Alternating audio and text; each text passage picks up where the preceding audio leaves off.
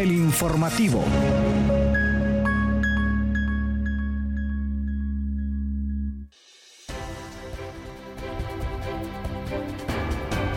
Buenos días, bienvenidos y bienvenidas a El Informativo. Desde la cabina de Radio Comunica les saluda como es siempre Yuri Vargas en compañía de Kaylin Espinosa y en controles Hugo Duarte. Gracias por sintonizarnos. Buenos días Yuri, buenos días Hugo, buenos días a la audiencia. Gracias por estar en sintonía del informativo. Ya estamos listos para llevarle toda la información noticiosa del acontecer universitario a nivel nacional e internacional. Eh, pues estamos en, enero, en febrero, perdón. Estamos en el segundo mes del año. Ya estamos, sí, yo todavía. Febrero. Eh, es, cierto que, es, cierto que, febrero es eterno, pero, pero febrero ya está llegando a la mitad. febrero va volado. Ya eh, desde hoy ya estamos preparando los regalitos para el Día del Amor y la Amistad, ¿verdad?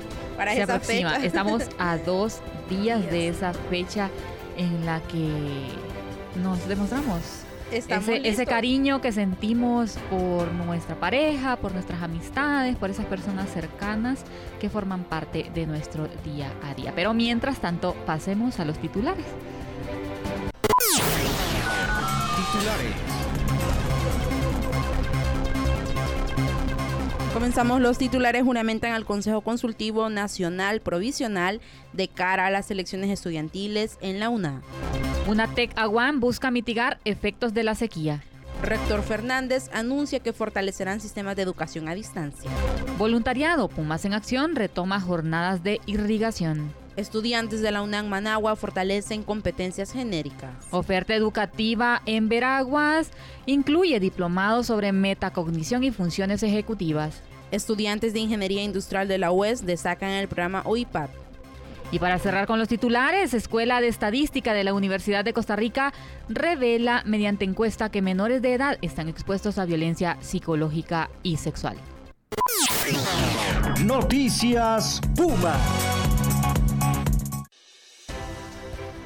Comenzamos con la información noticiosa y le contamos que como parte del proceso de elecciones estudiantiles, el pasado viernes se juramentó el Consejo Consultivo Nacional Provisional, órgano integrado por 10 estudiantes propietarios quienes serán veedores y custodios de la credibilidad durante la selección aleatoria de los jóvenes que integrarán el Consejo Consultivo Nacional. Y es que el reglamento electoral estudiantil en su artículo 18 establece que este Consejo Consultivo es el órgano de consulta y apoyo conformado por sectores estudiantiles universitarios que presenten interés en ser parte del proceso electoral.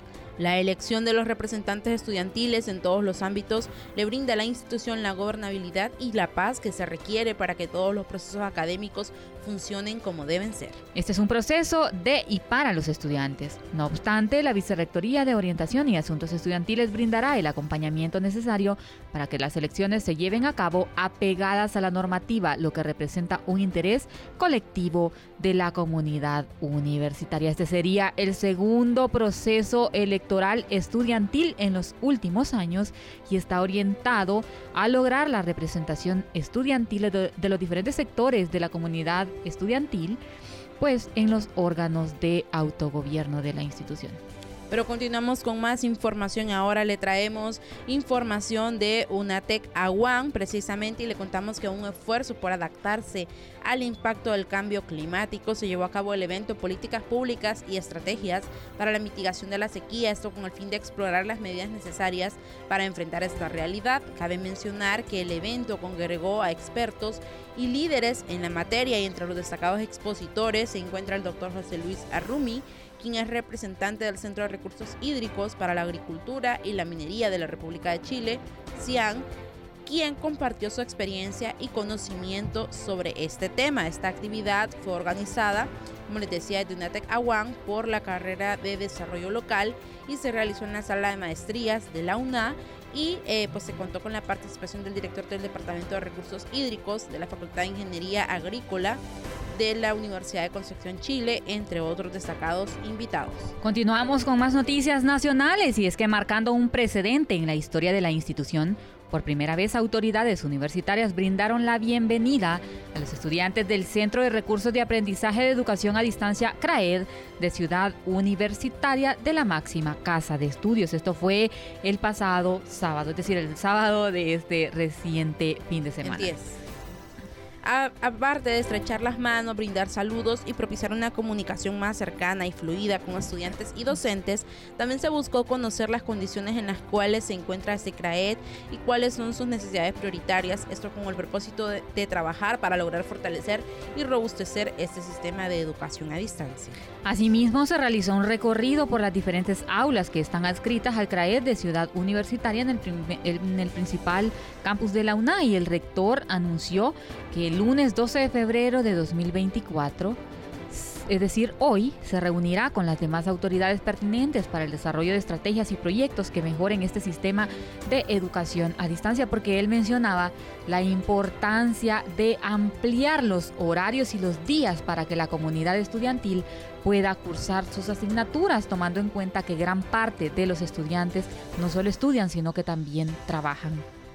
Enhorabuena y continuamos con más información. Ahora le contamos que un grupo de estudiantes universitarios voluntarios Puma en acción desarrollará jornadas de irrigación en diferentes sectores de la Universidad Nacional Autónoma de Honduras. Este proyecto se ha venido realizando en conjunto con jornadas de reforestación específicamente en cuatro sectores puntuales al interno de Ciudad Universitaria, zonas aledañas al Palacio de los Deportes, Facultad de Ciencias, entrada peatonal e Instituto Universitario en Democracia, Paz y Seguridad, UDPAS.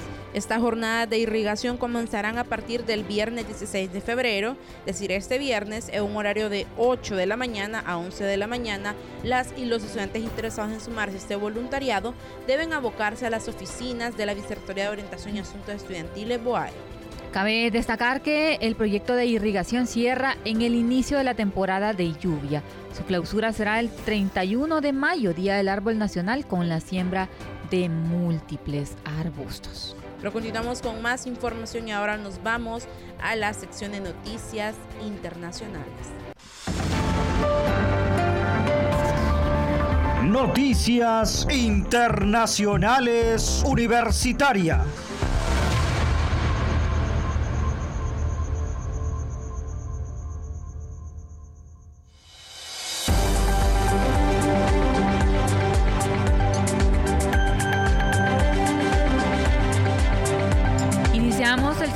Internacional con noticias desde Nicaragua, donde 17 estudiantes de la Dirección de Ciencias Sociales y Jurídicas de la UNAM Managua se sumergieron en un taller de formación destinado a potenciar habilidades interpersonales y de liderazgo.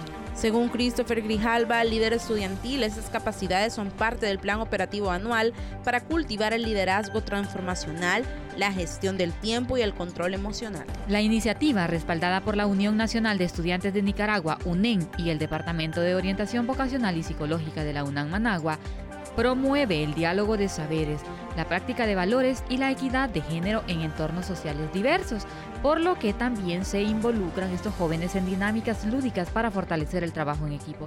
Catherine Mendoza, estudiante de Derecho, destacó la importancia del taller para fomentar relaciones fraternas y convivencia armoniosa, subrayando la relevancia de replicar estos conocimientos de manera asertiva con nuevos estudiantes. Continuamos con más noticias internacionales ahora desde Panamá. Es que la Coordinación de Extensión del Centro Regional Universitario de Veraguas ha anunciado la oferta del diplomado Metacognición y Funciones Ejecutivas, algunas implicaciones para los procesos de enseñanza y aprendizaje, esto como parte de la séptima versión de la Escuela Internacional de Verano 2024.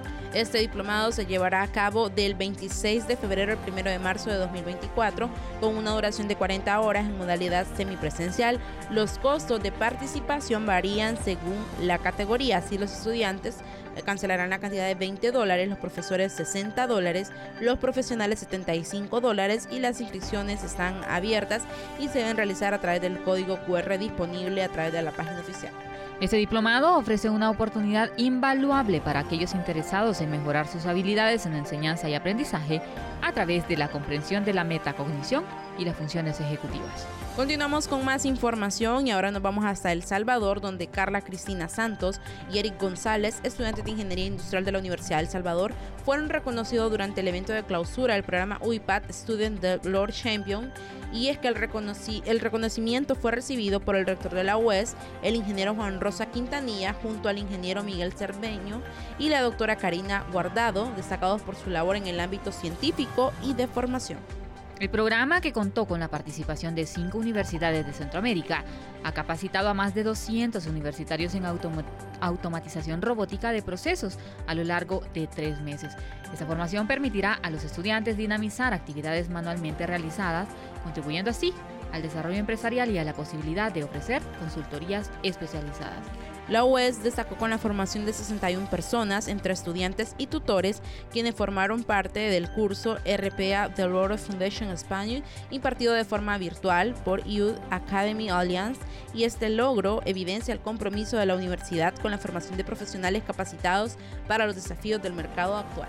Nos vamos hasta Costa Rica, donde la experta en psicología de la Universidad de Costa Rica, eh, de apellido Rivera señaló que la violencia infantil no se limita al ámbito intrafamiliar, sino que se extiende a todos los estratos sociales. Sin embargo, destaca que los entornos familiares desfavorecidos son más propensos a violar los derechos educativos y exponer a los menores a diversas formas de violencia física, sexual y psicológica. La pandemia podría haber influido en un subregistro de casos de violencia infantil, ya que la modalidad virtual de la educación dificultó la detección y, denuncia de estas situaciones, especialmente en los centros educativos, uno de los principales lugares de detección. Al respecto, una encuesta revela que la confianza de los costarricenses en el Patronato Nacional de la Infancia PANI es baja, con solo un 6.5% que confía en su labor.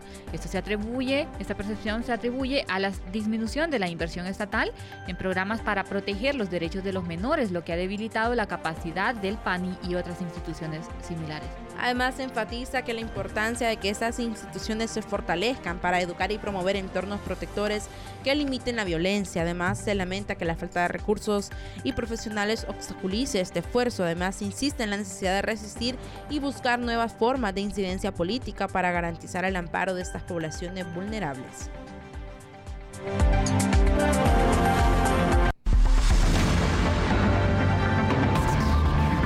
Cultura Universitaria.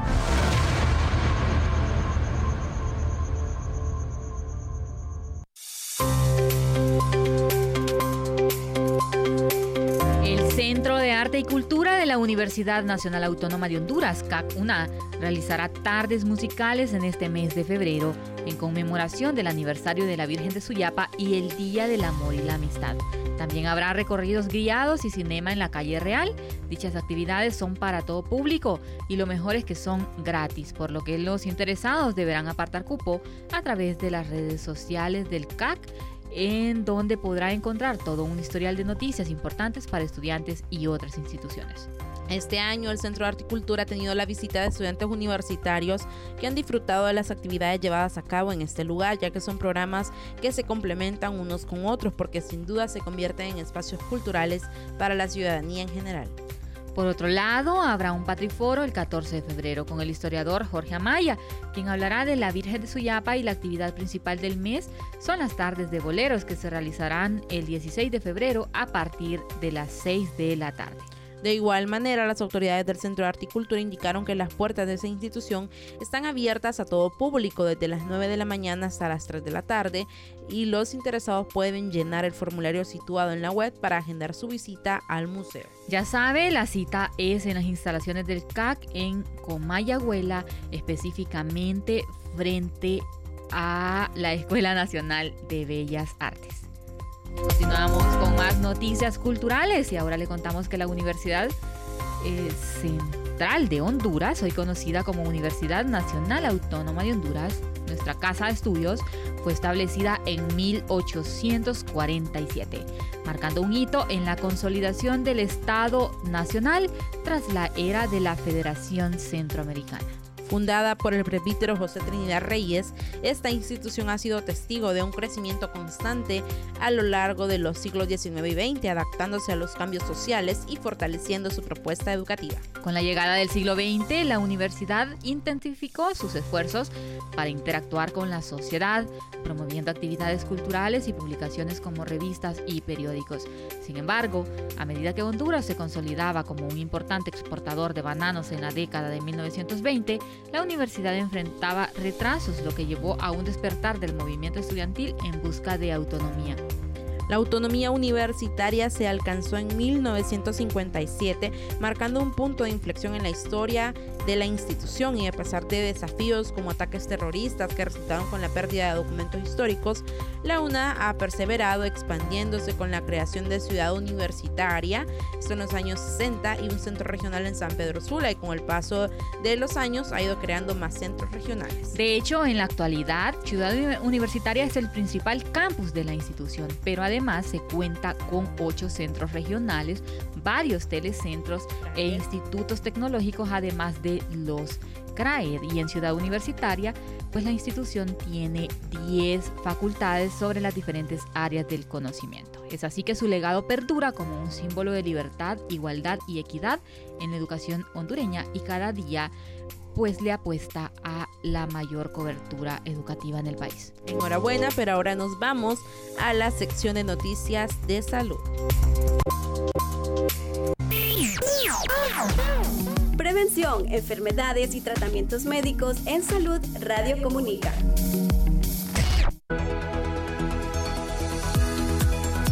Experimentar una intoxicación alimentaria es una pesadilla culinaria que nadie desea.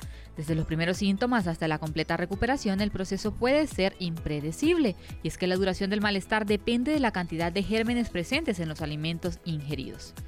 Aunque la mayoría de los casos son leves y se resuelven con descanso en casa, algunos requieren atención médica urgente. Estas enfermedades transmitidas por alimentos se desatan cuando consumimos alimentos o bebidas contaminadas. Y es que los microorganismos encuentran un terreno fértil en ambientes con temperaturas entre 4.4 y 14.4 grados Celsius, por lo que bacterias como E. coli y Salmonella prosperan en esta zona de peligro, duplicando su número en cuestión de minutos. La recuperación varía según el tipo de bacteria involucrada y cabe mencionar que las toxinas de Streptococcus aureus pueden provocar síntomas en tan solo 30 minutos, mientras que otras bacterias pueden tener periodos de incubación de uno o dos días y la mayoría pues se recupera en uno o dos días, pero algunos casos pueden prolongarse. ¿Sabía usted, Kaylin, que la intoxicación alimentaria no se queda en intoxicación? Para el caso, yo una vez me intoxiqué con una comida callejera y eso me produjo una infección intestinal que me llevó al quirófano porque confundieron esa mm, infección intestinal con em, apendicitis, así que me quitaron el apéndice. Está. Y hasta que estaban ya en la cirugía se dieron cuenta, cuenta de que en realidad eh, tenía una infección intestinal y había sido precisamente provocada por esas comidas que se miran tan ricas en la calle, pero que lastimosamente es bastante común que la misma persona que le sirve la comida con las manos, con las mismas manos sucias, dinero, no están eh, lavando bien exactamente. el caso de las verduras y todo esto. Sí, hay que cuidarnos. Pero continuamos con más información. Ahora le contamos que un reciente informe de la Organización Mundial de la Salud, OMS, proyecta un aumento del 77% en los diagnósticos de cáncer a nivel mundial para el año 2050, llegando a los 35 millones de casos. El cáncer de pulmón encabeza la lista como la forma más común de la enfermedad, seguido por el cáncer de mama, colorectal, próstata y estómago en mujeres.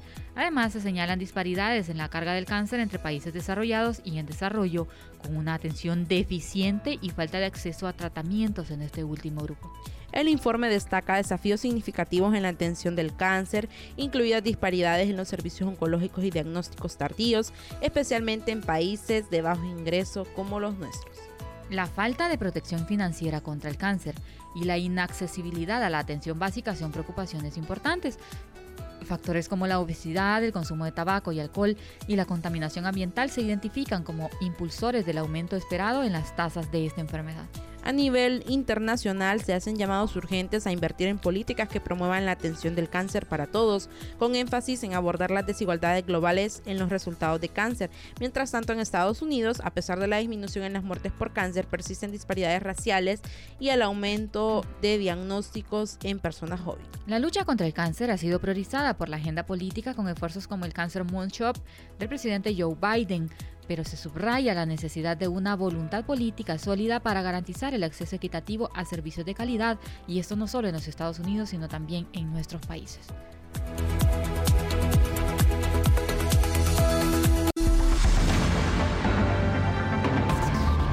Deporte Universitario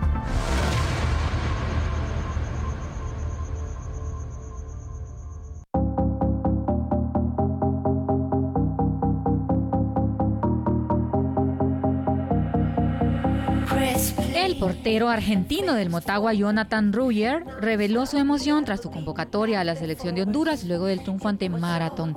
Que Ruyer expresó su gratitud y la importancia del llamado, afirmando que es un gran paso en su carrera futbolística. Compartió además el respeto hacia sus compañeros de equipo, mencionando que está listo para competir de manera sana con otros porteros convocados como Luis Buba López y Harold Fonseca durante este microciclo de la bicolor. Además, el futbolista no ocultó su entusiasmo ante la posibilidad de participar en la Copa América, describiéndola como un sueño que espera alcanzar mediante su arduo trabajo y compromiso con la selección. Asimismo, agradeció a todos los que lo han apoyado en este emocionante capítulo de su carrera.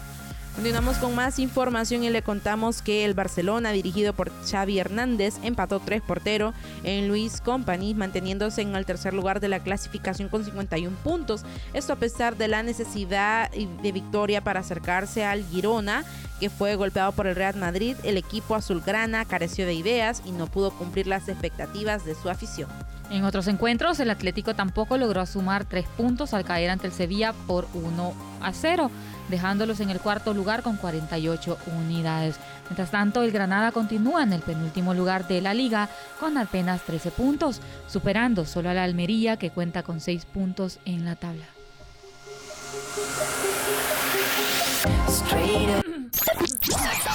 Radio Comunica. Información y entretenimiento.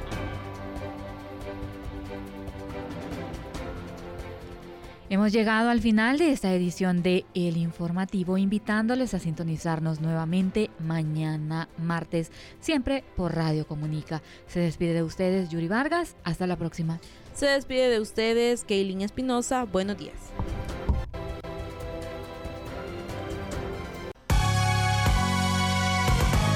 Esto fue El Informativo.